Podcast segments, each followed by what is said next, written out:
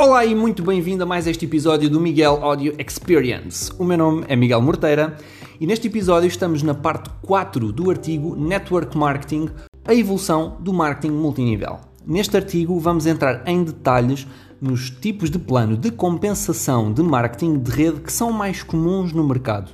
É apenas a sua estrutura base e não vamos entrar em demasiado detalhe nos planos de compensação mas com a informação que vai ser dada hoje, vais ficar com uma ideia muito boa da maior parte dos negócios de marketing de rede que existem no mercado. Assim, e sem mais demora, vamos lá!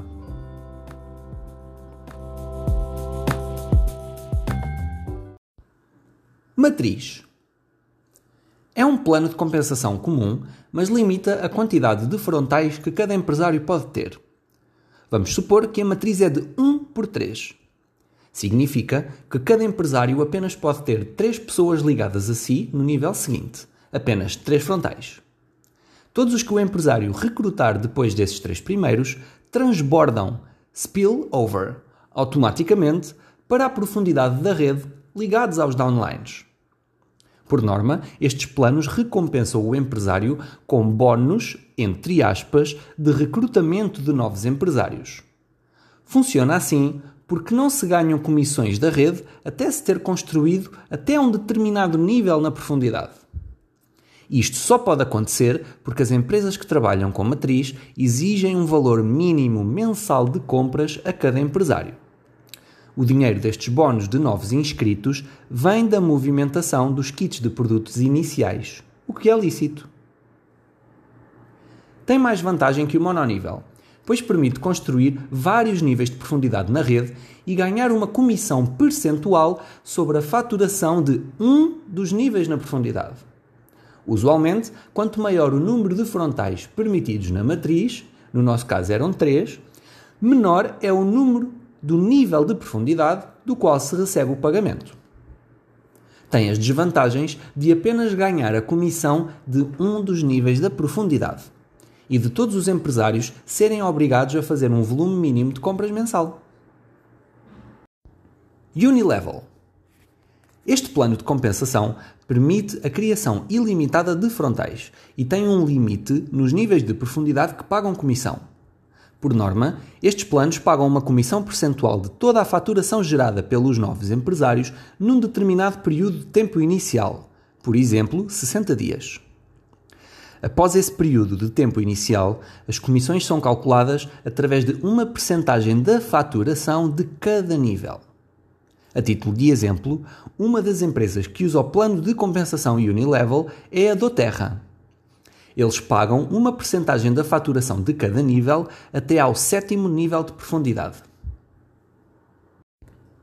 Binário este plano de compensação é muito comum e permite apenas a criação de dois frontais, ou seja, apenas duas pernas.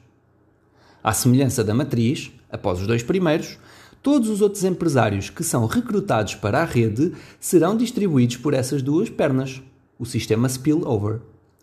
Por não se poder escolher a estrutura da rede, tanto a matriz como o binário são mais fáceis de explicar e usar.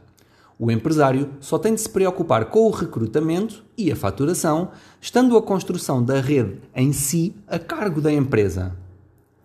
A compensação é baseada nos volumes de faturação de cada perna da rede, mas na maioria dos casos a comissão é paga sobre a perna que fatura menos.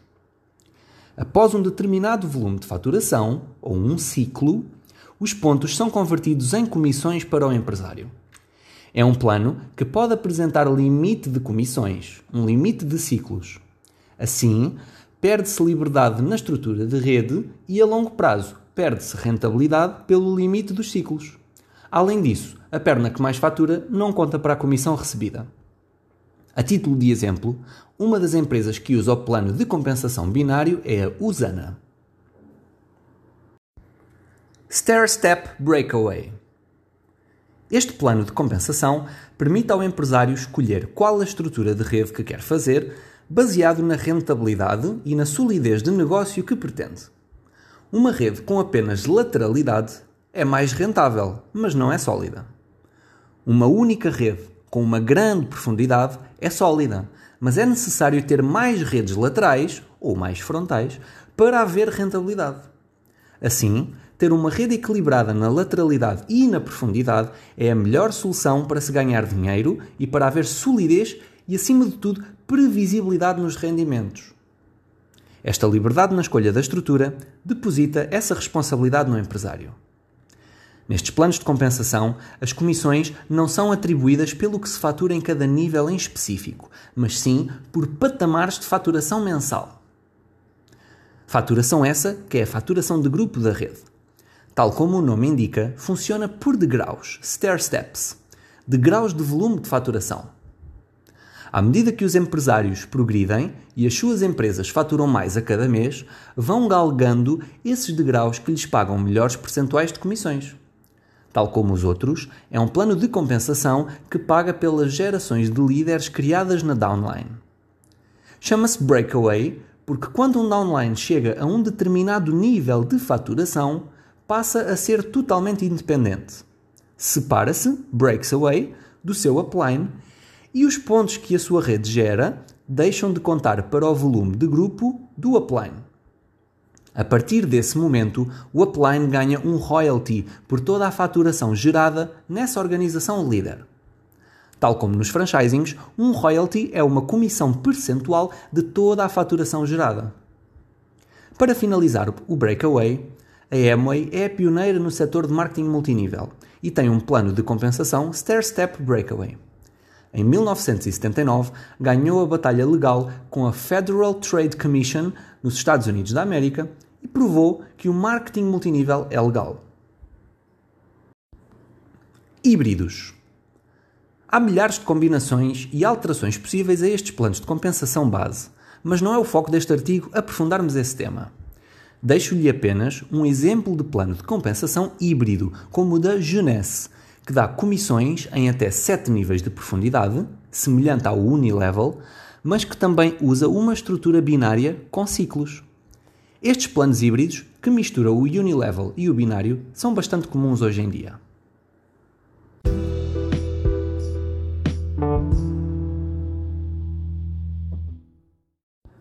Rendimento passivo.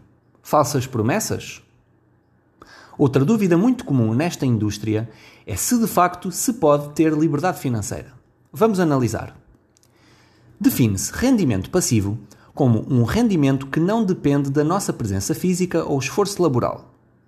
Ora, aqui é onde se destaca a verdadeira beleza do marketing de rede, pela possibilidade de obter rendimento passivo após a construção de uma rede sólida e rentável. No fundo, independentemente do plano de compensação, chega a um ponto em que o líder upline recebe vários royalties por ter ajudado os downlines a criarem as suas próprias empresas dentro da sua rede que geram faturação constante todos os meses. Se a rede tiver sido bem construída, essa faturação continua a ser gerada, mesmo que o upline não trabalhe, entre aspas, ativamente. Sim, o marketing de rede gera liberdade financeira se se trabalhar para isso. É um modelo de negócio brilhante porque incentiva o upline a mentorar, apoiar e a trabalhar junto com os seus downlines. Quanto mais eles crescem, mais o upline cresce. É uma relação ganhar-ganhar.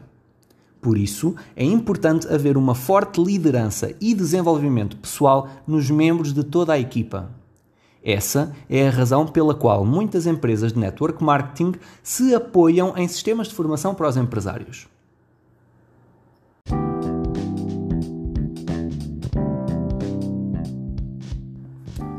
E chegamos assim ao fim de mais este episódio do Miguel Audio Experience. Fica atento à parte 5 deste áudio artigo, por assim dizer, em que vamos falar sobre as vantagens e também as desvantagens do negócio de network marketing.